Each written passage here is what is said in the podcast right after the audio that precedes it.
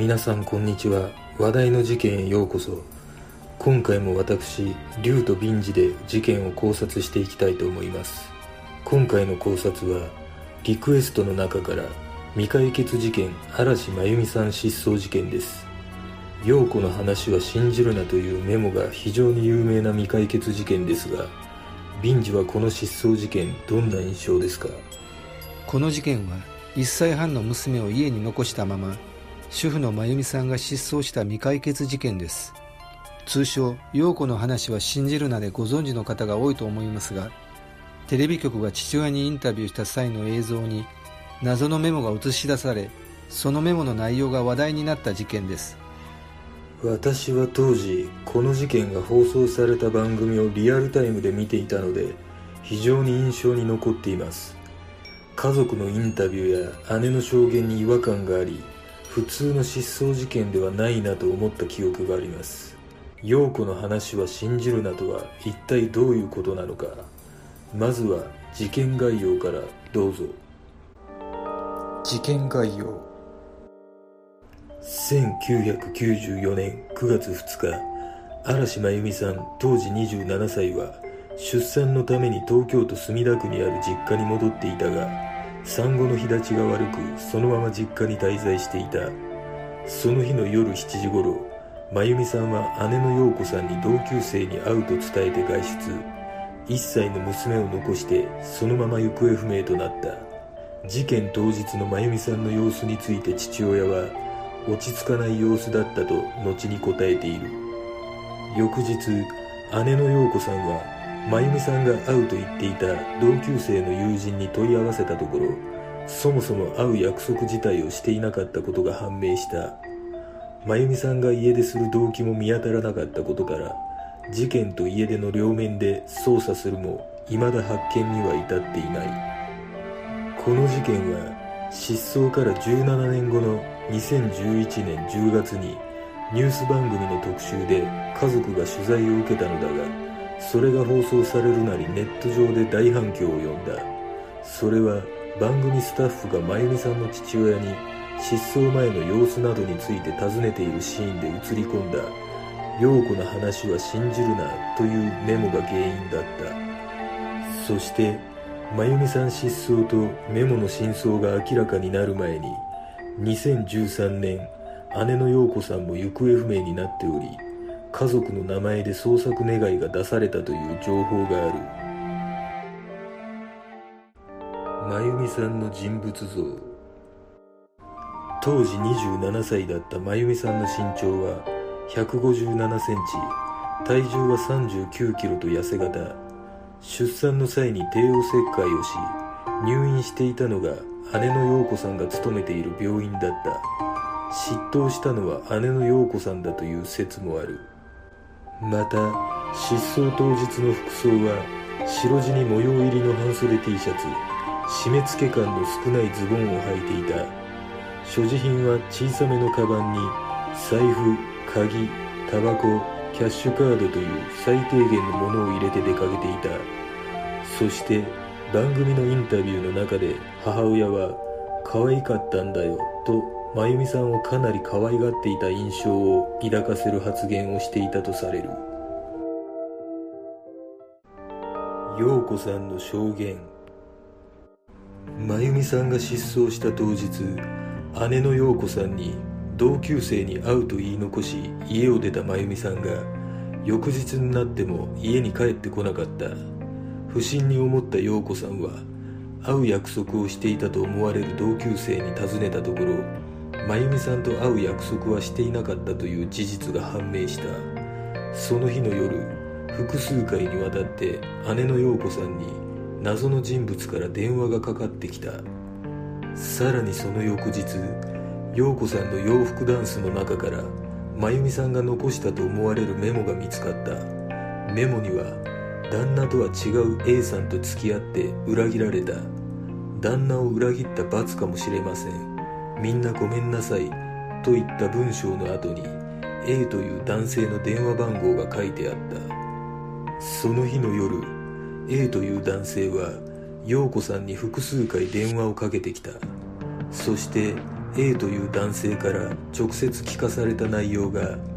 真由美さんが失踪した当日の昼間に真由美さんと会っていた。ということと真由美さんが死んでいたら罰として刑務所に入るのを望みます。といった内容だった。この A という男性が怪しいと感じた姉の陽子さんは調査会社に A の身辺調査を依頼した。その結果行方不明になった1994年の9月から6ヶ月ほど経過した1995年3月9日の深夜に缶ジュースを2本持った状態で山の中へ入っていったことが発覚。この行動を不思議に思った家族は警察へ捜索願いを出し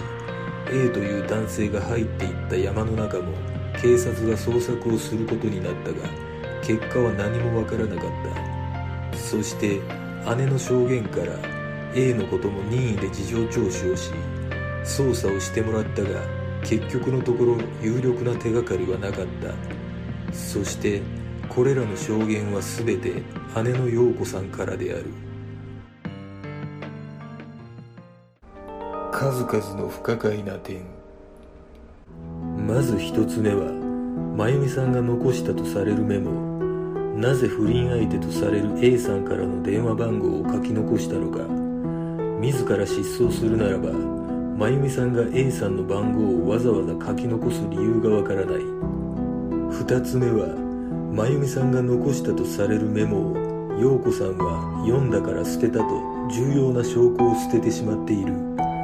陽子さんしかそのメモを目撃していないためメモの存在自体があったのか信憑性はない。3つ目は私立探偵の件。A さんがジュースを2本持って山の中に入っていったとされるが事件性を感じているなら私立探偵の前に普通は警察に行くのではないだろうか。わざわざお金をかけて私立探偵を雇う理由がわからない。真由美さん失踪事件の内容や状況は全てが姉の陽子さんによる証言に基づいている。物理的な証拠がない上に不可解な点や謎ばかりが残っているこの事件はもっと重要な何かが隠されているのかもしれない。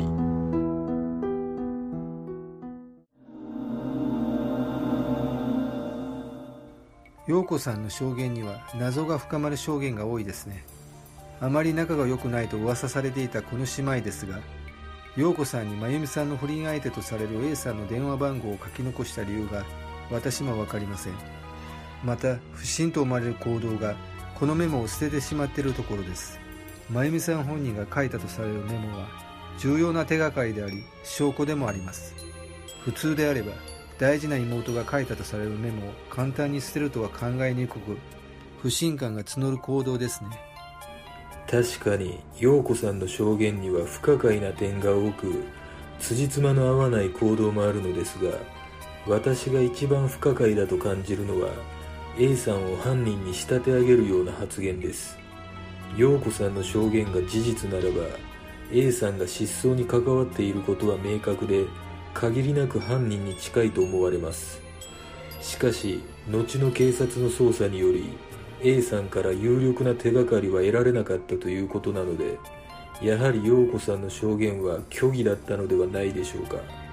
皆さんはどう思いますか？陽子の話は信じるなとは。ニュース番組の特集で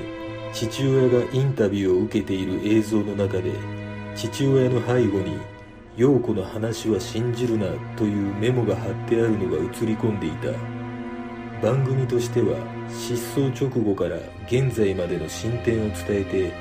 何か情報があれば警察署までお願いしますといった普通の流れで終了した。しかし番組終了直後からネットの2チャンネルでこの事件のスレッドが乱立し「陽子の話は信じるな」のメモについてコメントが殺到した。このメモを貼ったのは真由美さんの母親で姉の陽子さんの話は虚偽であるというメッセージが込められているのではないかと推測されたりもした。この時の映像には隣の部屋にいる陽子さんの姿が見切れており後ろのすりガラス越しに確認できるインタビューの内容が陽子さんに聞こえてしまうため声を大にして言えない状況であることが見受けられる。陽子の話は信じるなというメモは両親が誰かに宛てたメッセージだったのか真相は分かっていない。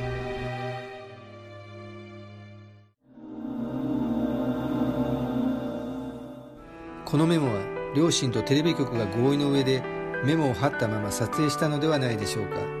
当初テレビ局はメモが映像に映り込むため外すように言ったのかもしれませんが両親からの強い要望でメモを貼ったまま撮影を行ったのではないでしょうか。真相は今でも分かってはいませんがカメラのアングルを見ても父親の頭とメモが重ならないように撮影されているように見えます。このメモは明らかに視聴者に向けたメッセージだと思います。そもそも最初から貼っていたとしたら当然陽子さんも気づくはずですし実の娘の話は信じるなとわざわざメモを貼っておく必要があるとは思えません。実はこのメモを貼ったのは母親で陽子さんがインタビューを受けている時に背後でメモを貼り付けているような行動をしていたと言われています。事件の真相とは2019年現在不可解な点や真相もわからないまま25年という月日が経過した。さまざまな証言や情報が飛び交っているにもかかわらず何一つ手がかりとなるものが見つかっていない。一体何が本当で何が嘘なのか。そもそも A さんと真由美さんは不倫の仲だったのだろうか。さらに姉の陽子さんも2013年に行方不明となりこの事件の謎は深まるばかりである。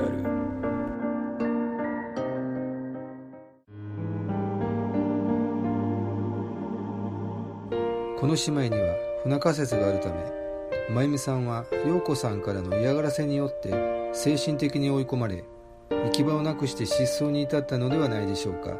しかし幼い子供を残して失踪するかは疑問です。実は真由美さんが行方不明になった当時とあるまとめサイトに陽子さんについて書き込みがされていました。その内容は遠い友人が陽子さんと知り合いで陽子さんが妹の真由美さんを恨んでいる。両親も手がつけられない。といった内容でした。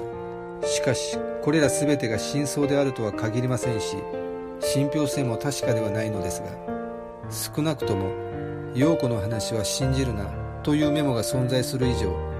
両親は陽子さんに対して不信感を抱いていたことは間違いないと思います。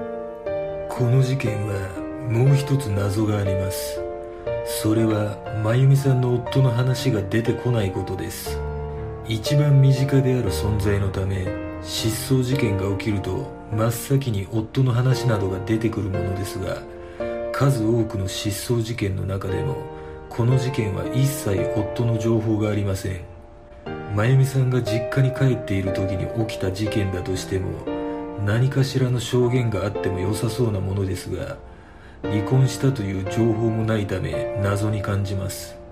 しかし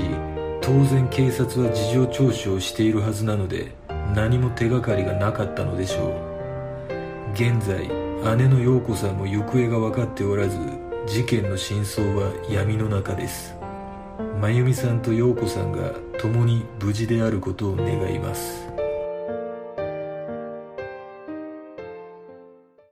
では今回の考察は以上となります。次の動画を見たいという方はグッドボタンチャンネル登録お願いします。よかったらコメント欄に考察してほしい事件などがあればコメントお願いします。この動画を見ていただいてありがとうございます。では次の考察で。